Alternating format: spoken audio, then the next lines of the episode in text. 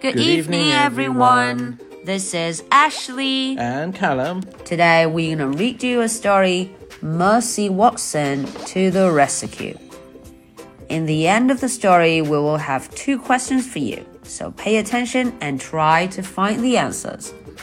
Let's get started. Mercy Watson to the Rescue. Chapter 1 Mr. Watson and Mrs. Watson have a pig named Mercy. Each night they sing Mercy to sleep. Bright, bright is the morning sun, sing Mr. and Mrs. Watson. But brighter still is our darling one. Dark, dark is the coming night, but oh, oh our Mercy shines so bright. This song makes Mercy feel warm inside, as if she has just eaten hot toast with a great deal of butter on it. Mercy likes hot toast with a great deal of butter on it.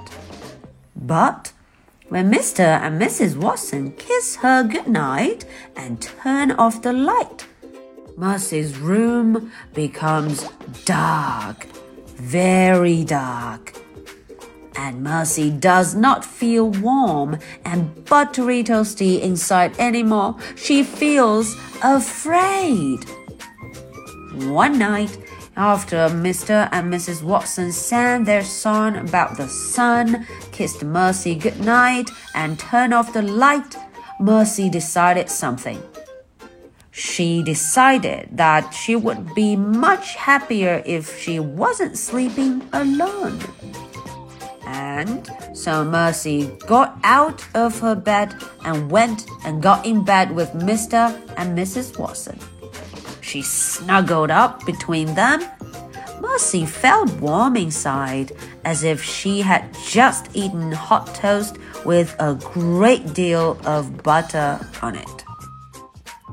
This is the end of chapter 1. Now, are you ready for our questions? Question number 1. What song did Mr. and Mrs. Watson sing to Mercy every night before she goes to sleep? Question number 2. What did Mercy do on that special night? So, this is tonight's story. We're waiting for your answers. I'm Ashley. I'm Callum. Good night. Bye.